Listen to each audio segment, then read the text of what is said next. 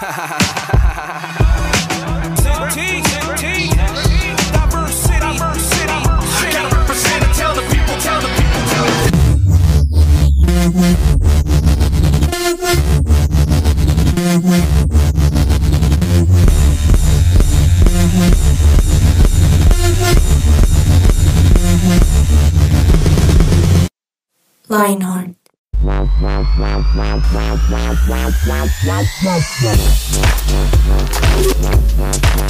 Hola, hola oyentes de Lionheart, bienvenidos a este nuevo episodio aquí en su podcast 180 grados. Mi nombre es Diego Romero y estoy muy feliz de estar con ustedes. Y puedo decir no solo estar, sino de que estemos, porque estamos aquí en una comunidad increíble, una mesa increíble. Y no es por únicamente una mesa física, sino las personas que están al frente de esa mesa. Y quiero saludar a don Sebas León, quien el programa pasado fue su primer programa con nosotros. Es así, ¿verdad? Así es, Dieguito. ¿Cómo están, oyentes? Es un privilegio estar aquí con ustedes, con, con Yanni, con Germancho, que se acaba de ir, y con el gomelo de Sebas. Uy, Uy, le dijo Ahora, Gomelo. antes de, de eso, yo quiero preguntarle cómo se Y sintió. con usted, Dieguito. bien. Qué agresividad. Uy, gracias. ¿Cómo se sintió el día anterior en esta mesa de Lionheart? Atacado, Dieguito. Sí, ¿Atacado? sí. Atacaron mi, mi integridad mental. Sí. ¿Tuviste que llorar un Integridad poquito? mental, hágame el favor. Así le pela a los profesores en la ¿Cuánto universidad. drama, León, Es que uno tiene que ser genuino. Uy, Genuino. si el- respeten- Genuinamente respeten dramático. sus sentimientos. Hombre. No, Le dice eso a un respeten- profesor en la universidad, el profesor le dice, madure, papi, madure. No, respeten su Dieguito, ¿sí se integridad. da cuenta? ¿Sí no, veo que hay violencia y de hecho usted lo dijo y ahí reaccionó y ya sabemos quiénes fueron los culpables en ese programa pasado a atacar su integridad man- mental. Voy a, a saludar a la primera que a la primera atacante. Ruiz. ¿Cómo estás? Muy bien, estoy muy feliz de estar aquí con ustedes, de montársela León también. Gracias, y yo tengo que decir algo. Le A falta, ver. cuero, le falta Y es que Belandia fue el primero en montársela. Ok, Y de y si sembrar se cizaña. un puente. No, no, no. Eso fue el programa pasado. Yo estaba súper tranqui. De verdad. ¿Sí o no, León? Súper Sí, sí, chunky. sí, claro, Sí. claro, claro. Ok. Super chunky. Entonces, No, cero. don Sebastián Belandia, que debo decir, el programa pasado, la cizaña corrió por tu boca. No, Dieguito. Sí. Miren, yo solo diré que Todos estoy, somos testigos de que fue así. estoy muy feliz de poder compartir con ustedes un nuevo programa en un nuevo horario bajo el sol de la tarde de un viernes y les diré que los quiero mucho. Sí, hoy vas a estar más noble. Yo siempre soy como soy, Dieguito. ¿Y cómo eres? ¿Noble o cizañero? ¿Cómo soy, Dieguito? Cuénteme. ¿Cómo, usted que me conoce, ¿cómo soy? Depende. Conmigo Viejo. fuiste noble. Con León. No, lo que pasa ¿Y es que... con lo- Yanni? No, con Yanni siempre he sido respetuoso. Es un llorón. Pero Leoncito ya sabe aprender a acomodar esta mesa. Es normal, tranquilo. Uy, empezamos Sí, fuerte. sí. Pero sí, o sea, siendo ¿Honestos? objetiva, León estás dramático. Sí. Uy, oye, ya. Deja ese Hombre. hábito. ¿De verdad? Deja ese Uy, hábito oye, del drama. pero Gracias. no, no lo ataquen. ¿Ese es tu hábito, atacar? No, ser sincero y honesto. No, el hábito de Belandia es ser que- cizañero. Uy, Ah, sí. eso O está inter- eso lamboncito está- con el director. Eso, eso está interesante. Eh, Yanni nos dijo ya cuál es el hábito de Belandia. ¿Usted diría que cuál es mi hábito? Perdón, pero no me van a quedar mal. Mi hábito no es cizaña. El hábito de Dieguito. ¿En la mesa A o en general en la vida? Sí, ella dijo que usted es cizañero. ¿Usted qué diría? No, su hábito yo creo que usted es muy trasnochón. Que usted, usted, usted se acuesta tarde. ¿Sí? Sí, uy, ya la edad pega. Ya, Ya la edad- uno no puede tanto. Ya estos uno- años uno le Sí. toca ir a andar en montaña. Como Yanni. Sí, es verdad. Yo diría de. León que está aquí a mi izquierda en la mesa de Lionheart que él es noble. De lo poco que lo conozco diría que él es noble. Llamemos a la mamá Es a ver si piensa lo tranquilo. mismo. como León, ¿usted qué diría pacificador. de, Mentira. de? Yo creo que Yanni es deportista. Uy. Uy, Eso. Sí. Fue- fue no mucho. sí. La me cuesta, pero gracias por eso, sí. gracias, Te gracias. está comprando con los comentarios. Cuidado. Ah, ojo que te acaban de decir lambón, ¿no? Y estás dándole la razón. ¿A quién? Uy. Ahora, para bajar un poco los ánimos, como no darle un saludo a nuestro control master que está siempre pendiente aquí en las Súper grabaciones pendiente. de Lionheart, don Germán Alvarado. ¿Cómo estás? Muy bien, muy bien. Eh, sí, bastante pendiente. Tan pendiente que no faltan los chascarrillos que a uno le faltan. ¿Qué le pasa? Las Nunca, germanzadas. nunca, nunca. Las germanzadas. Queridos, las hermanzadas son eh, al aire y fuera del aire. Al aire y fuera del aire, sí. Porque Germán es una persona genuina. Amén. Amén. Te queremos, Germancho, te queremos. Gracias. Así es. Ahora, para empezar esto así con como una ráfaga, voy a hacerles unas preguntas y tienen que responderme muy rápido. Las preguntas son preguntas random, preguntas de cualquier cosa les puede salir, así que prepárense y, y- y que pase lo que tenga que pasar. A por ello. Don Sebastián Belandia, ¿a quién llevaría con usted a una isla desierta? Uy, a mi mamá. Gracias por esa santidad. ¿Qué creyeron que iba a decir? No, no, no, no. Pero podría Uy. decir a mi esposa. a mi esposa, pero no tengo, mi- no tengo esposa. Pero Pero no. podría decir, me caso con ella. Llevar, una- un amigo que fuera súper bueno en, en sobreviviendo al aire libre, como para que el man me mantenga. Ah. Aparte de cizañero mantenido. Uy, ¿qué tal eso? Yanni, ojo por ojo. ¿Tú qué crees? Sí. Sí, que completar. Lo, sí. lo- lo hemos notado. Entonces, León, ¿qué es lo primero que usted hace cuando se levanta? Eh, me baño. Ay, ¿cómo no? ¿Se baña? Sí, No parece. Oh, no huele. ¿Qué es esa, qué es esa violencia? Esa agresividad. Don Sebas Belandia, ¿cuántas veces va al gimnasio o hace ejercicio usted recurrentemente? Ah, una vez a la semana. ¿Una vez a la semana va al gimnasio? Ok. Ya O ejercicio. Ok, interesante. Yanni, ¿Iron Man o Capitán América? Capitán América. Eso. ¿por qué? Porque se integró. Porque Sí, es más pinta. sí. Y también.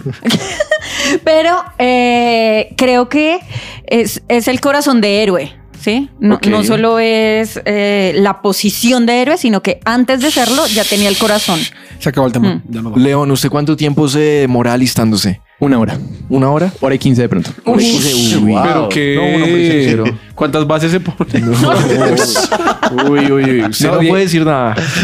¿Por qué te maquillas mucho, Belandia? Porque él hace su hora- ¿Quién se demora una hora arreglándose? No, créanme que he intentado arreglarme más rápido y lo más rápido, rápido que me he logrado arreglar son 40 minutos. Pero ¿qué- ¿por qué te por demoras 40 tanto? minutos? Yo no sé, de verdad, mi, mi rutina es me baño, eh, me arreglo, desayuno y ya. ¿cuánto más. se demora bañándose? Sí, Yo, creo que por ahí unos 5 o 10 minutos. No Y puede la- ser. no, Pero- es imposible. Es que la ¿Cómo? única manera de justificar Ah, ese no. tiempo es que se demorara 35 minutos. No. ¿saben No, no, cuál no, es mi no. demora? Mi demora Yo- es comiendo, porque es que en la Comer. mañana Ok. me echo unos globos y entonces me quedo con el Claro. pan ahí en la mano. Porque es que, por ejemplo, yo alistándome me demoro máximo, máximo media hora. Sí. Ok. ¿sí? Con maquillada. Pero no desayuno. Desayuno ya fuera de mi casa. Bueno, es que es Entonces desayuno, no sí, lo cuento dentro de la rutina. Mm. No, es que desayuno es Belandia, necesario. ¿cuál es la peor cosa que usted ha hecho? Uy, hablar mal de alguien. Uy, ¿de quién y qué dijo? Nombres y apellidos completos, por favor. Ok, listo, súper. No, creo que he hecho peor- peores cosas, pero bueno. ¿Aplicación que más usas? 3, 2, 1. Instagram. ¿Instagram? Sí. Ok, interesante. Don León, ¿cuántos animales subió Moisés al arca? Todos. Todos subió. No, es que pero está mal. esa respuesta. No fue- la mayoría. Moisés No, no, no, no, Sí, exacto. No, sabemos acá un montón de Biblia, ¿no? No, no, no, la presión, la presión. La presión, ajá. No, Sí, según el beneficio de la duda fue la presión. no, lógica matemática. Se dejaron engañar. Ya ni quién entró en el país de las maravillas. Alicia. Ok. Don Sebas Belandia, ¿cuál es el nombre del tercer libro del, tercer, del Nuevo Testamento? Lucas. Ok, súper. Muy Don León. Uy, es que, bueno, bueno. ¿Cuál cree que es su peor hábito? Eh, que hago mucha lucha. ¿Mucha locha? O sea, pereza. Sí, ya lo, lo acabamos de echarse Sí, pues, globos. Sí. Por ahí échale 15 cuál. minutos alistándose, o sea. O sea. Hora y 15. Ahora, si ustedes se dan cuenta, estas preguntas, habían preguntas random, preguntas eh, para confundirlos como Moisés y Noé, pero también Buena. habían preguntas que nos que estaban sobre un tema en común y es el tema de los hábitos. Resulta, no sé si sabían que el año pasado, el 2023, el libro más vendido en Colombia fue un libro que se llama Hábitos Atómicos y tiene que ver acerca de esto precisamente. Ahora, hay muchas personas que están a favor y en contra de que estos libros sean muy vendidos, porque unos dicen que eso es un tema de superación personal, que eso es un tema de eh, que no sirve para nada. Hay otros y pues muchas de las personas que han leído este libro cuentan de cómo esto de verdad sí les ha ayudado. Pero yo quiero preguntarles a ustedes qué piensan y empezar con Jenny porque tú leíste este libro, ¿no? Sí, yo lo leí el año pasado. Terminé, no sé, como en diciembre, noviembre, diciembre. Sí. Y me gustó un montón. O sea, creo que más allá de que sea de superación personal, que no creo, eh, el, el escritor eh, agarra muchas herramientas como de, de un estudio que, que él ha hecho, pues, eh, de probabilidades Ajá. y, y de ciertas estadísticas y eso me parece chévere. ay, estadísticas, no probabilidades, perdón. Y eh, da muchas herramientas que se puedan aplicar o que uno quiera aplicarlas todas, no sé, ¿sí? Pero sí hay herramientas muy claves que hacen mucho más sencillo el mejorar los hábitos. Ahora, más allá de eso, y te quiero preguntar, más allá de- del libro en particular, de que eh, les vengamos acá a recomendar que compren o no compren un libro, más allá de esos, ¿tú crees que las cosas que aprendiste y el trabajar en tus hábitos cambió algo en tu vida? Sí, creo que el cambio es permanente y es progresivo. Ok, interesante. Eh, no es como que se, uno lee el libro o toma la decisión de tener buenos hábitos y esto ya cambió de la noche a la mañana. ¿no? Del 1 al 10, ¿cómo te calificas en hábitos? Siete. 7. León. Cuatro. 4. Está mal. Belandia. Seis. 6. Yo Ok. creo. O sea, la, ¿Y usted? ¿Y la tú? más habitera, Yanni. Yo, 6. Bien.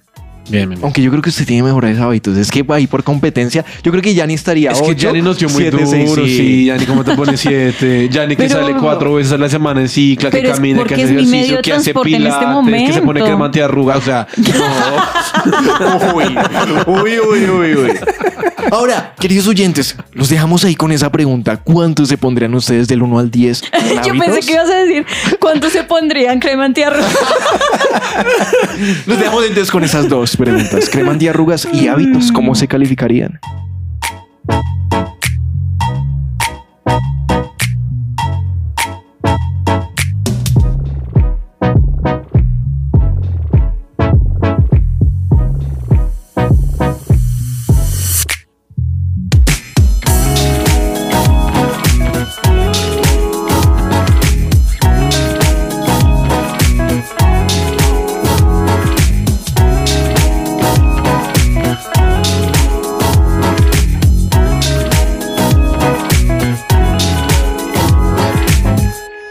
Su presencia radio te acompaña.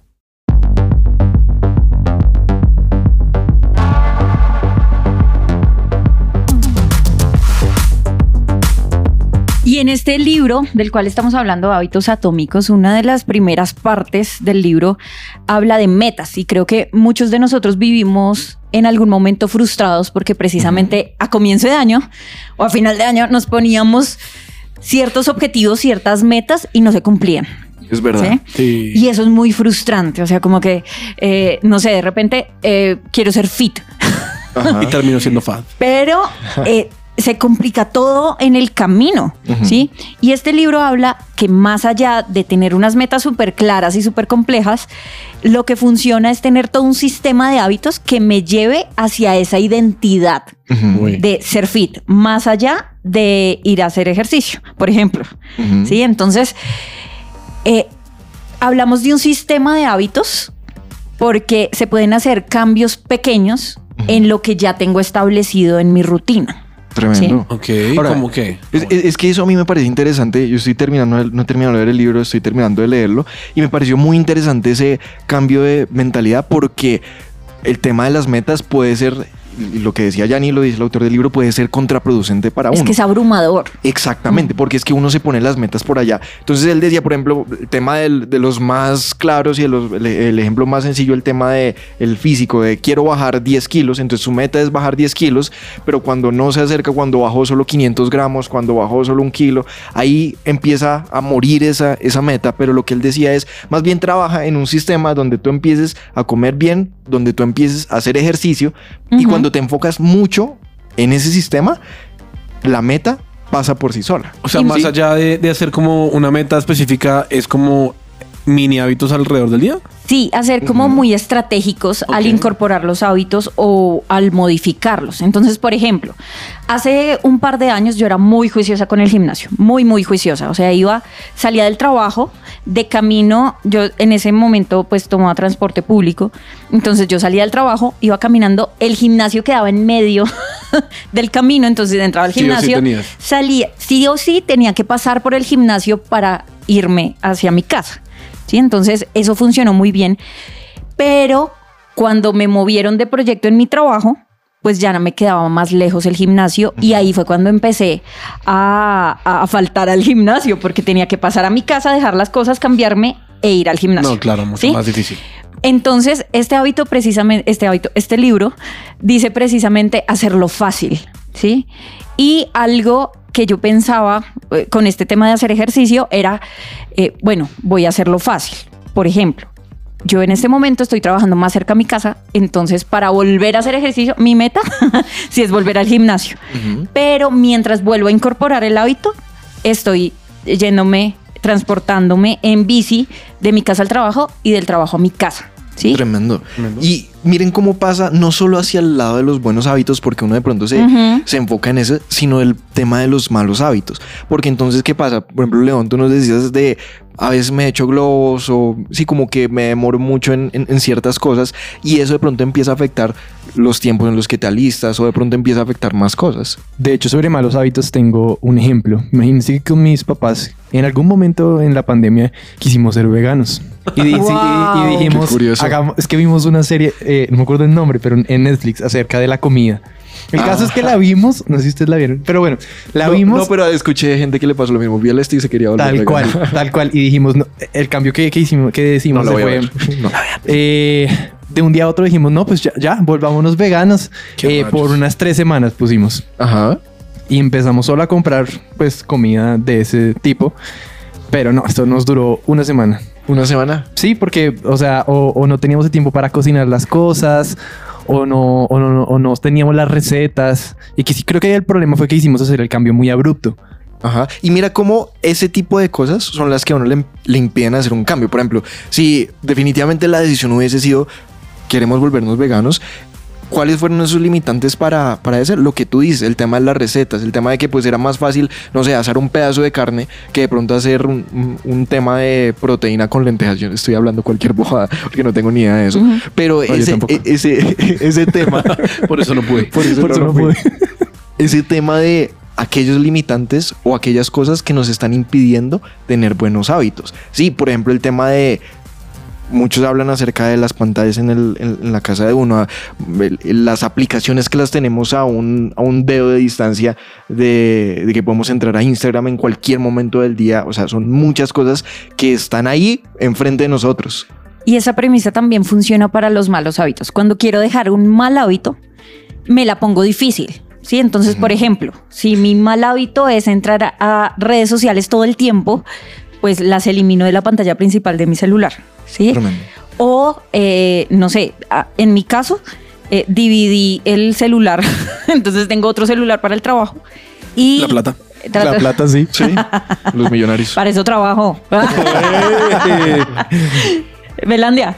Yo hice algo parecido con la comida y es, por ejemplo, yo no soy fan de las gaseosas, pero pues si tengo una gaseosa al frente, me la voy a tomar. Ok. Entonces, cuando yo eh, empecé a hacer mercado, tomé la decisión de dejar de comprar paquetes de papas, frituras, Wow, como cosas de bien. cerdo, porque sabía que si los tenía de frente, igual me los iba a comer. Ahora, Así que es. estoy comiendo así como un influencer super fit, no. Pero por lo menos el primer paso para mí fue, pues si no lo tengo al frente, va a ser más difícil ir a una tienda a comprar. Hay una verdad súper interesante que se plantea ahí es, habla acerca de las personas que tienen mucha fuerza de voluntad. Y ahí entra un dilema porque uno dice, uno conoce, uno dice, uy, es que esta persona es súper disciplinada porque sí. va al gimnasio, porque tiene, tiene su, Johnny. su tema de, de alimentación, o sea, muchas cosas. Pero lo que se plantea es, estas personas no es que tengan una disciplina mayor que otras, sino que estas personas establecieron su vida, sus hábitos, su casa, su nevera, por ejemplo, de manera que no tuviesen que estar expuestos a la tentación de. Entonces lo que nos dice Sebas, alguien que va a querer comer más sanos, más sano, básicamente puede no Manzanos. manzanos, También. puede comprar manzanos y, Y puede no, bananos. no comprar Y mangos. y mangos Y sandíos. y sandías, cocos y no comprar papos fritos Ni gaseosos. ni gaseosos. Sí, entonces es la forma más fácil. Yo creo que a todos nos ha pasado. Si en mi casa yo tengo hambre, pero hay frutas y pero ahí al lado tengo el paquete de papas, Pues lo que sea, pues va no por el va a comer esa vaina. Pero si uno no lo tiene en la casa, pues uno finalmente no lo está haciendo. Entonces lo que decían era no piensen que ustedes tienen una poca fuerza de voluntad, sino más bien acomoden el ambiente en el que Sí, ustedes viven wow. En pro de ese hábito. Sí, de la entonces- persona en la que me quiero convertir. Exactamente. Entonces, si ustedes quieren, por ejemplo, ser un lector, entonces no dejen el libro por allá guardado, no dejen el resaltador por allá guardado, sino déjenlo encima de la mesa en lugar de tener ahí, no sé, el PlayStation conectado. Dicen, desconecte el PlayStation, que hacer esas cosas malas implique un mayor esfuerzo. A mí, por ejemplo, me pasa con la lectura. Yo durante muchos años me ponía a inicio de año súper iluso la meta de un libro al mes. Hay gente que dirá, tan poquito, ¿qué le pasa? Sebastián no lee tanto, o sea, un libro porque igual yo leo siempre todo el día muchas cosas. Pero escuché una persona que dio un consejo y fue, pues si su meta va a ser 20, eh, pues un, un, un libro en un mes, sea estratégico, le hace 10 hojas en la mañana, 10 en la tarde, o 5 en la mañana, 5 en la tarde. Y me puse la meta de este año le empezar a leer, o sea, un libro cada 40 días. Y lo logré justamente por eso, porque fue no tengo la estructura perfecta Sí. para empezar a leer, pero me empecé a llevar el libro a cualquier lugar y empezaba a leer y así se logró. Y uno sea durísimo, pero uno podría ya Sí. decir, Sebas es un lector y lo hizo con una Soy estrategia que no, que no fue un cambio de, mejor dicho, tuvo que irse a quién sabe hacer qué para cambiar su Y vida. algo que menciona Belandia es súper valioso. Sebastián, mucho gusto. Déjeme decirle, Sebastián Melandés. o sea, bizcocho, elige. Sigue, Janichi. Es muy valioso esto del perfeccionismo. Eh, en este momento me estoy leyendo otro libro acerca de hábitos y, y de orden, porque soy muy desordenada a veces. Me desordeno de repente. Ajá. Y eh, aquí mencionan un poco el tema del perfeccionismo, y es que hasta que yo no lo hago completamente bien, entonces no lo hago. Y no necesariamente.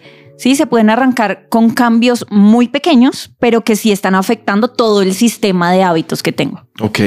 Ahora, yo creo que a medida que hemos hablando, ustedes, oyentes, han, han- han pensado en sus buenos hábitos y en sus malos hábitos, en estrategias que les han funcionado, en estrategias que tal vez no.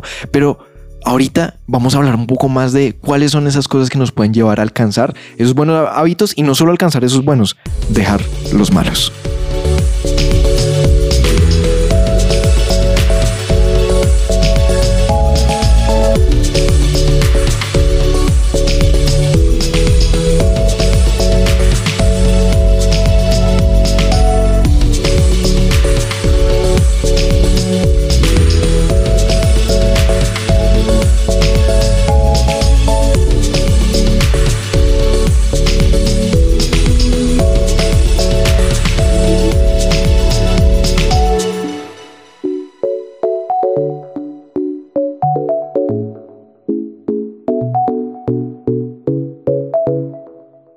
Somos su presencia radio.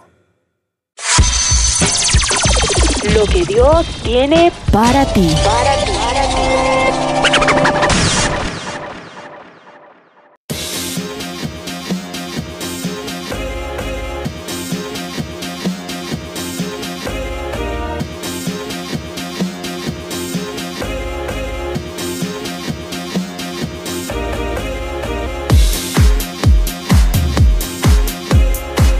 Cuando pensamos en hábitos, yo creo que no hay un mejor libro en la Biblia que nos hable de esto que Proverbios.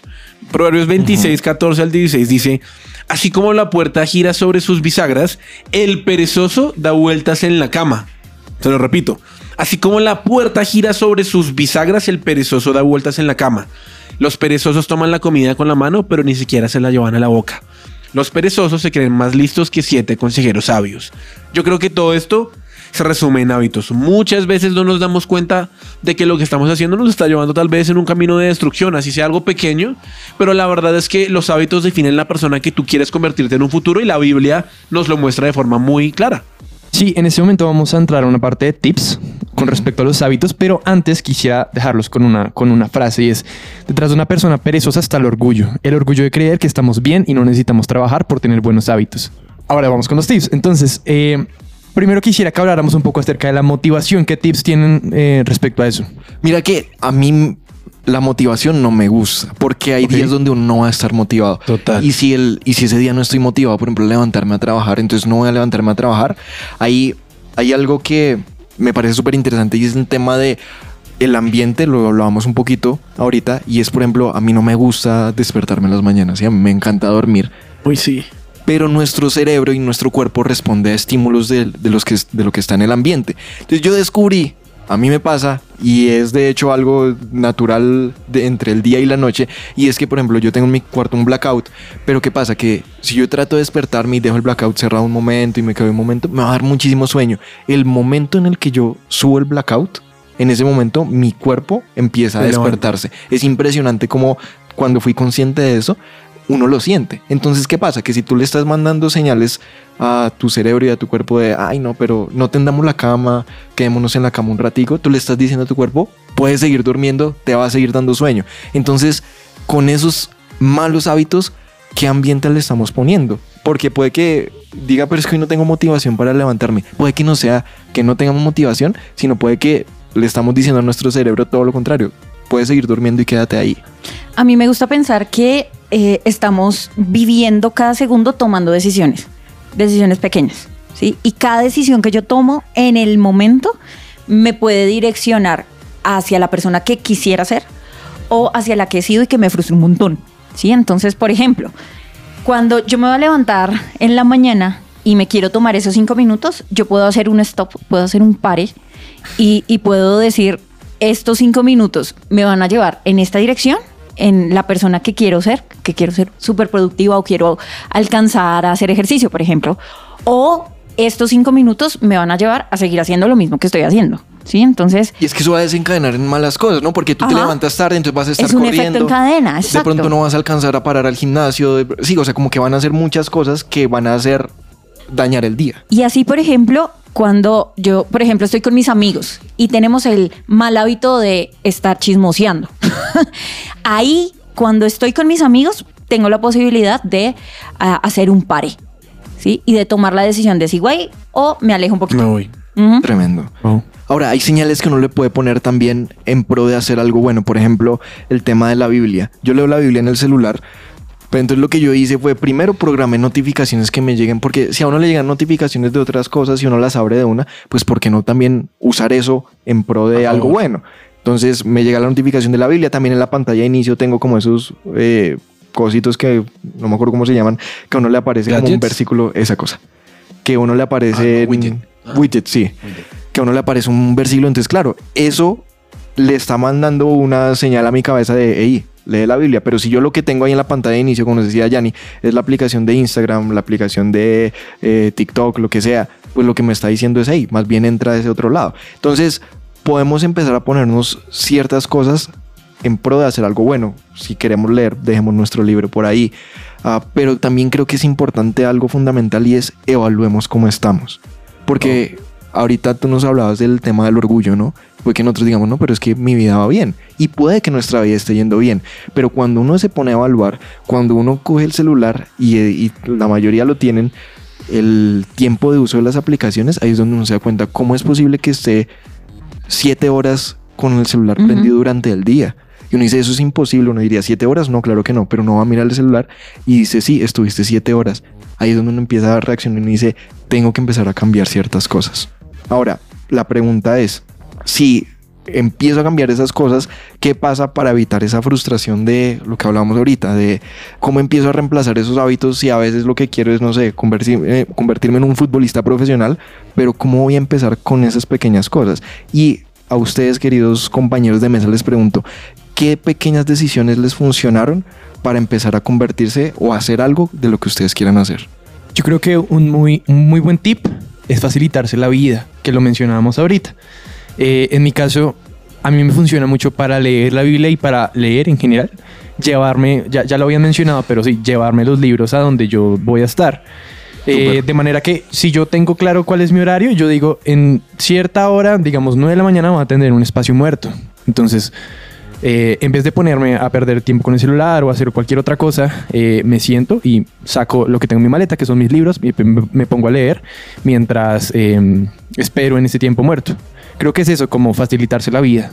Rodearse de las personas correctas. Entonces, Tremendo. si yo quiero, no sé, eh, hacer ejercicio o, o quiero ser un mejor cristiano, pues no voy a estar rodeada de las personas que justamente están haciendo lo mismo que yo estoy haciendo mal en este momento, sino que me rodeo de las personas que se parecen más a la persona en la que me quiero convertir. Tremendo. Yo le añadiría que, es decir, eh, mucha gente dice que para lograr un hábito eh, hay que hacerlo por 21 días y eso es correcto, obligarse, pero al perfeccionista interno de Sebastián, si va en el día 10 y en el día 11 se equivoca, para mí es un reseteo y, me- y es como, no, ya, pues ya, ya no lo hice. Escuché también una persona que dijo, si usted está buscando mantener un hábito y, se, y lo deja de hacer un día, Lo importante es que no lo deje de hacer dos días. Entonces, no lo hice hoy, ok, voy a obligarme a hacerlo mañana. La cuenta sigue. Entonces, creo que eso es la persistencia y la constancia de, así no lo haya hecho hoy, mañana lo voy a, lo voy a, lo voy a hacer. Sí, no frustrarnos, sino echarnos a, a la pena, porque, ay, no, la embarré hoy, entonces ya empiezo hasta el próximo lunes. ¿no? Y eso siempre pasa. Entonces, el perfeccionismo acá creo que no, no tiene cabida porque si no, nunca lo vamos a lograr. Total. Y hay un, un estudio que planteaba una metodología que hacía que las personas que no estaban eh, haciendo cierto hábito, que no estaban o que estaban cometiendo cierto mal hábito, mejoraran completamente y era establecer hora y lugar para hacer el hábito. Por ejemplo, yo puedo decir, el lunes voy a ir al gimnasio. Me estoy poniendo, sí, de pronto estoy poniendo un día, pero va a ser un poquito más difícil porque el lunes tengo que trabajar, tengo que hacer ciertas cosas. Pero cuando yo digo el lunes a mediodía, ya lo digo en, en- en mi caso personal como yo lo hago, a mediodía cuando ya termino, cuando tengo mi hora de almuerzo, que me queda el gimnasio cerca a la casa, que en esa hora pues no, no me buscan del trabajo eh, y cuando vuelvo puedo almorzar, cuando ya pongo ese hora, ese lugar, es mucho más fácil cumplir el hábito. Entonces, si ustedes quieren hacer algo, por ejemplo, de leer, digan, no sé, mañana a las 8 de la noche, porque sé que a esa hora lo voy a poder hacer. Parece algo bobo, pero los estudios mostraban que las personas que hacían, le ponían una fecha y un lugar para hacer eso, lo empezaban a desarrollar muchísimo mejor. Hay algo que no se nos puede olvidar y es que en la Biblia dice que el Espíritu Santo es nuestro ayudador. ¿sí? Entonces hay cosas que nosotros vemos como que son muy difíciles de resolver o que hay hábitos que son muy difíciles de dejar, pero podemos hacer oraciones rápidas a lo largo del día de Espíritu Santo, auxilio, ayúdame. Y él mismo nos da estrategias y nos acompaña y nos da el dominio propio para que esto sea impulsado con mucha más fuerza. Tremendo. Y ahora, oyentes, hay un tiempo para todo. Porque a veces cuando uno habla acerca de los hábitos, uno piensa como, ah, pero es que cuando me hablan de los hábitos quiere decir que no puedo volver a ver una película. No, al revés. Yo descubrí que cuando uno tiene buenos hábitos, aún no le queda más tiempo libre para ver una película, para jugar play, para salir con amigos, para lo que sea. ¿Por qué? Porque uno está mucho más organizado y no está atrasado con el trabajo, con las tareas, con un montón de cosas. Entonces, piénsenlo al revés. Piensen que el tener buenos hábitos incluso les va a ayudar a que esas cosas que les gustan, esos hobbies, esa serie que se quieren ver, puedan tener más tiempo y dedicarse bien a hacer eso. Entonces, juntando todo lo que estamos hablando, diríamos que una persona con buenos hábitos no es alguien que tiene una fuerza de voluntad excepcional, sino es alguien que eh, se expone menos a las tentaciones y también le añadiríamos a eso que maneja sus horarios. Wow. Tremendo. Y ese tema de las tentaciones, o sea, finalmente si Sí. el mal hábito que quiero dejar es un pecado, pues qué forma más fácil es de alejarse de esa tentación. Wow. Queridos oyentes, creo que todos quedamos acá en esta mesa también retados a seguir Retados. mejorando nuestros hábitos. Esperamos que ustedes también estén retados y empiecen a tomar esas pequeñas decisiones que los pueden llevar a una vida muchísimo mejor y siempre estar superándose a uno mismo en este tema de los hábitos. Les enviamos un abrazo gigante, los amamos mucho y nos despedimos. Chao, chao. Los amamos. Adiós. Chao.